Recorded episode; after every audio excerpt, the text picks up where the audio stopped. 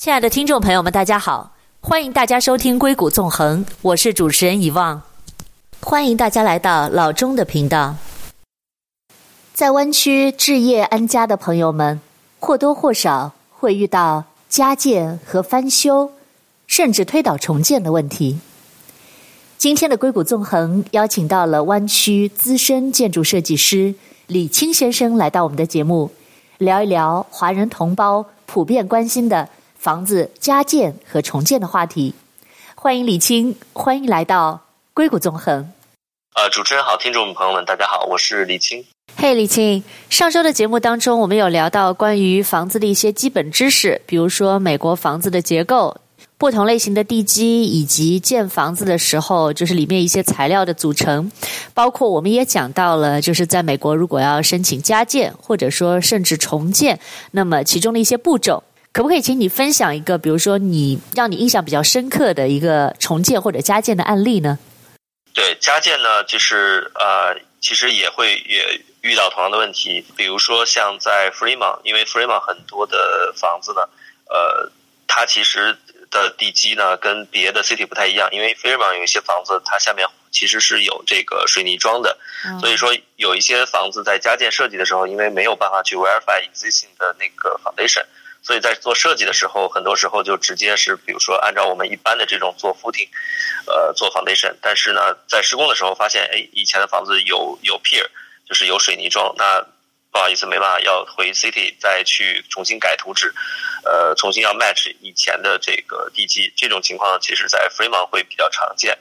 呃，还有一个 City 比较 special 的呢是 Mountain View，因为 Mountain View 有一些区呢，它的土质并不是很好，就是呃，刚才呃我呃有提到土呢，它是这种有点像类似于石灰，就 clay 在在 Mountain View 的 area，所以 City 呢有可能会让你去做一个 soil report，就是土壤报告。要检测这个土壤是不是足够，呃，支撑你的新的房子，呃，不会因为你比如说加建或者是新建呢，导致呃房屋沉降。这样的话，房屋沉降呢就会导致比如说地基裂了，或者是墙裂，或者是呃整个呃地板不平。嗯，所以所以说在做加建也好，或者是新建也好呢，呃，地基的这个问题还是还是比较比较重要。OK，嗯，所以有一些部分，那就是假如说他的 City 过来 inspect，说他的以前的那个地基可以保留，其实也就可以保留。但是那样子的话，因为我我我假设是我自己想象的话，我也会觉得，哎，那个地基好像比较老了。比如说它是六几年的房子，其实现在已经有四五十五六十年了呀。Yeah, 然后那那样子的情况下，是不是那个地基？我不知道你们会不会有做加固的措施吗？对，一般来说，呃，如果比如说地基不够 strong 的话，engineer 他们在做结构计算的时候会，呃，重新加固一些地基，比如说他会，呃，把呃以前的地基呃加固，或者是比如说变得更更 strong 一些，或者是，呃呃，或者是呃重新要打掉重做，这个完全取决于就是以前的房屋的 condition，呃。大部分的五六十年代的房子，我想就是很多盖的都还比较 solid，就是比较 strong 了，呃，不需要去做很过多的这个 update。呃，Sunnyvale 呃这个 city 呢会比较特殊一点，就是他们呃因为这个 engineering department 呢对呃房屋的要求比较严格，所以说 Sunnyvale 有很大的机会要把很多旧的这些呃 foundation 可能都要做加固。包括你只是比如说在 remodel 的时候开一个墙，他们也会要求你，比如说把那一道墙做加固。所以说，呃，Sunnyvale 的房子做 remodel 可能呃整个 construction cost 上就会稍微贵一点。OK，那您刚才讲到像加固地基这种，它也是按比如两百到两百啊五十这样一个 square feet 来算的吗？还是它价钱会便宜一些？嗯，它价钱会相对来说比较便宜一点，不用两百多那么贵，因为两百多那个是完全做新的。OK。但是这个价格呢，就取决于，比如说 engineer 要求，呃，根据你的呃现场房屋的 condition 会要求你，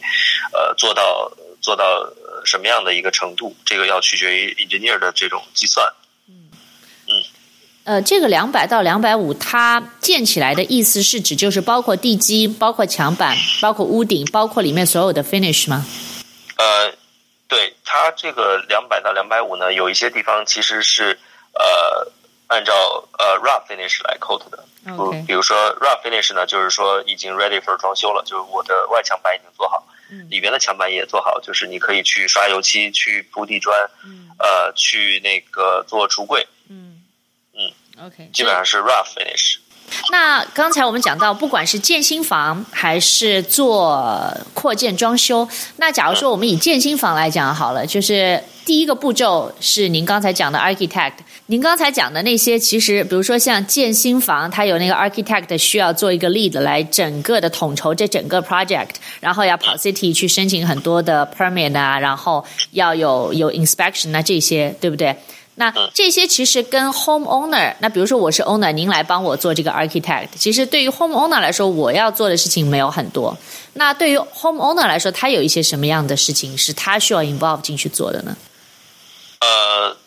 ，home owner 在前期可能不需要过多的 involve，比如说他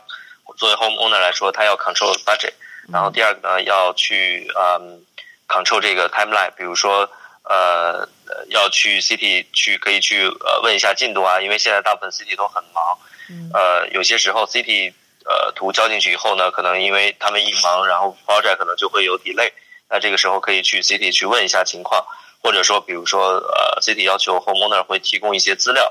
呃 homeowner 在前期呢只是呃起到一个配合的作用，但是在后期呢，呃，因为大部分的 contractor 是。不负责这种呃装修材料的选择，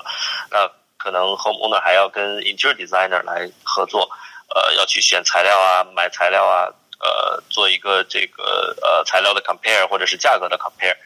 大部分的时间和精力可能都是花在后期的工作，前期的话基本上就是跟 city 和 architect 去 work，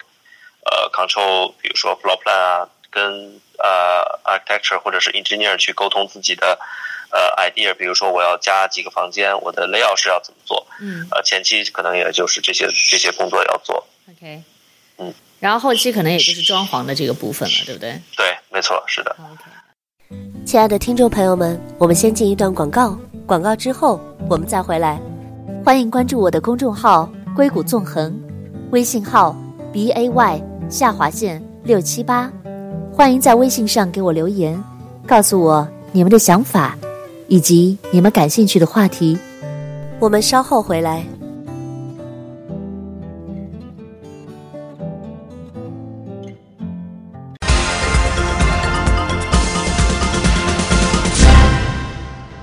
欢迎回到硅谷纵横，我是主持人遗忘董。今天我们请到的是湾区资深建筑设计师李青先生来到我们的节目，跟我们聊一聊华人同胞普遍关心的。房子加建和重建的话题。那在刚才的节目当中呢，我们有聊到一些李青做过的案例，他也跟我们讲解了一下关于在重建和加建的过程当中的一些步骤，以及 architect 所扮演的角色。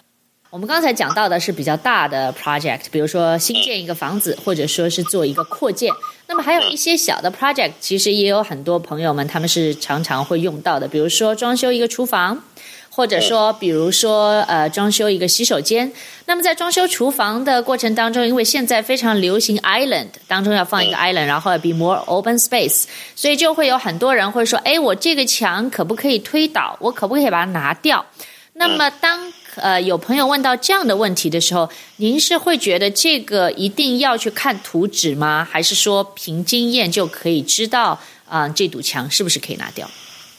呃，这个呢，最好是请一个 engineer 或者是一个有经验的 contractor，让他们来去现场去看。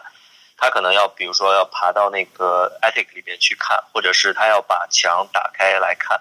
这时候是最清楚的。如果在没有图纸的情况下，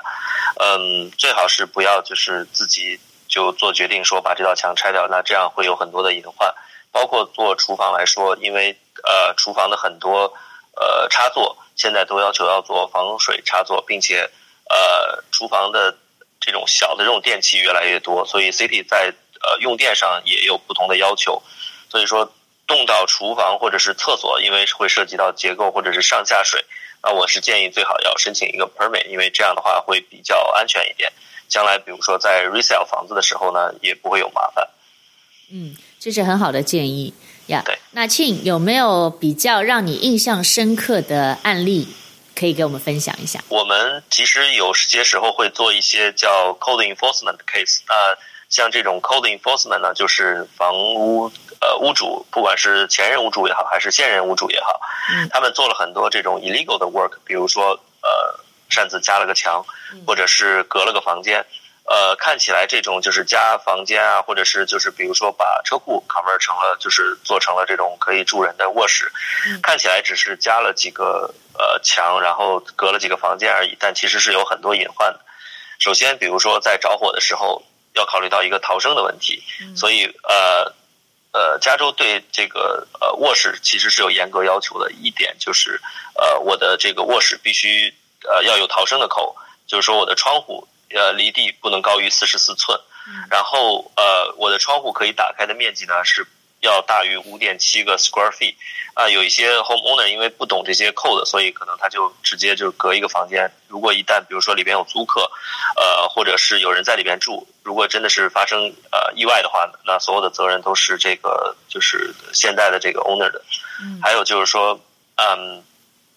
房间的那个呃屋顶上面啊，我们有些时候会装这个呃烟感器，在走廊里会装烟感器和一氧化碳的这个检测的这个呃 sensor，嗯，这个也是为了更好的保护呃在里边居住的人。呃，我们也遇到这这些 case，就是嗯有一些 owner illegal 的 convert 了 bedroom 或者是改了门，结果导致发生火灾，那这个保险公司这个时候是不会赔的，因为全部都是 illegal 的。但是呢，大家也不用太担心，就是说，如果我真的做了 illegal 的 work，我没有办法。这个其实是 city 也是给你机会去可以把它呃去合法化的。你可以请一个画图的人，或者是请一个 engineer 去帮你看一下，然后画一个简单的图纸，就可以把它呃变成合法。呃，好像前一段时间呃，我记得是 San Jose 有一个政策，就是说在这个期间呃之内去呃 legalize，它 city 是不收任何费用的。呃，我不知道他现在还有没有这个政策，大家感兴趣的可以去去查一下。好的，那么像还有一些很简单的 project，比如说想要开一个窗，那您刚才其实也提到了，就是窗户其实它也有一定的要求，是不是说就是在家里面自己的一面墙上，想要在车库上面开一个窗，这种都是，或者说在车库里面它不是一个居住空间，它想要开一个窗，这样是可以允许的吗？呃。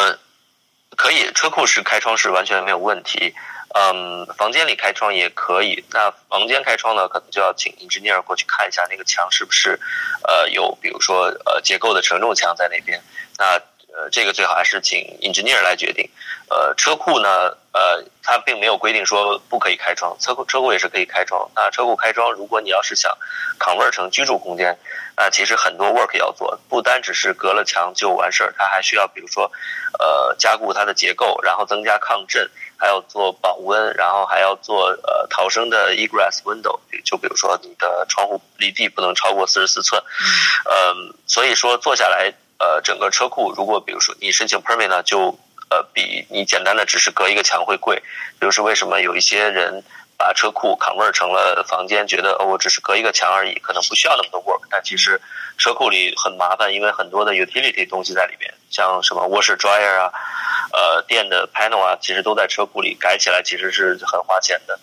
好，最后一个问题，请问，比如说像您在最开始的时候，我们有提到，就是说，假如说买的生地跟熟地，那假如说是一个生地的话，其实他要接那些 utility，有可能他要花比较多的钱。那么最后的这个问题也跟这个相关，就是说，在您看来，买一个土地，那可能它就是生地，跟买一个有旧房子推倒重建的话，它最大的区别是哪一些？以及大概它的耗时，就是耗的这个整个的时长。会有多少的差距？呃，生地的话其实比较难讲，因为呃，作为生地来说，呃，在申请 permit 可能会遇到这样那样的问题。呃，我们有遇到一个 San Jose 的生地，那块地可能空了大概有二三十年，然后 owner 后来决定说要把它盖一个大概六千尺的房子。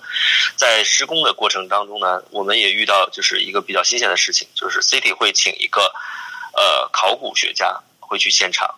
那如果比如说你这个地里挖出来，比如说古生物化石或者是什么印第安人的文物，那你这个工地要马上停工，要保护起来，然后要请这个第三方的评估公司给你评估，你才可以继续往下做。所以说，在生地上来说，你会遇到这样那样的问题，可能跟你在一个属地上已经有一栋房子，呃，这种比起来呢，时间会花得更长，然后呃，钱也会花得更多。所以一般呃，没有什么经验的人呢，呃，不会去碰生地。生地其实除了就像我说的这个，你不知道他会遇到一些什么问题，还有一个就是，呃，他的这个审批的过程也会也会比较比较长，因为就像你刚才说要接 utility 啊，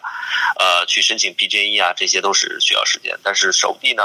呃，房子因为它已经有现成的这些呃 utility 接进来，所以只是需要 upgrade 就好了，不需要做很多呃额外的工作。好，OK，好，很有意思。我觉得这个可能身体有更多的不可控、不可控的部分，对，所以可能大家还是买熟地比较好。我刚才想到一个问题，就是说，在呃呃，一般来说，在你盖房子就是选好 contractor 以后呢，呃，可能还需要有一个呃，就是怎么讲，就是心理准备，就是我们还有一部分其实是比较重要的，叫 change order。就是你在申请 permit 的时候呢，不是说你申请下来 permit 就任何东西不可以改，这个其实是不对的，其实是可以改的，只是有一些地方，比如说你想改窗户，或者是你改灯、改电，其实后边其实都可以改的。但是呢，就是呃这些我们在呃做 construction 呢叫 change order，呃这个会增加一些额外的费用，所以说这个在做施工预算的时候，可能还要再呃。多出来百分之十到百分之二十是给这些呃叫不可控的这些改变，就比如说在加建的时候有一根梁或者有一根 beam 拆起来肯定是会特别贵，那导致我或者是我的呃下水挖起来会会很费劲，所以说因为工地的情况呢，我会有一些 change order，所以说这个可能大家在做预算的时候也要把它就是完全考虑进去。好，谢谢庆，谢谢你在今天的节目当中跟我们分享了这么多的知识还有案例。呃，谢谢主持人，也谢谢听众朋友们。欢迎大家关注我的公众号“硅谷纵横”，微信号 b a y 下划线六七八。欢迎大家在微信上给我留言，告诉我你们对节目的看法，以及你们感兴趣的话题。感谢大家收听《硅谷纵横》，我是以望，我们下次再见。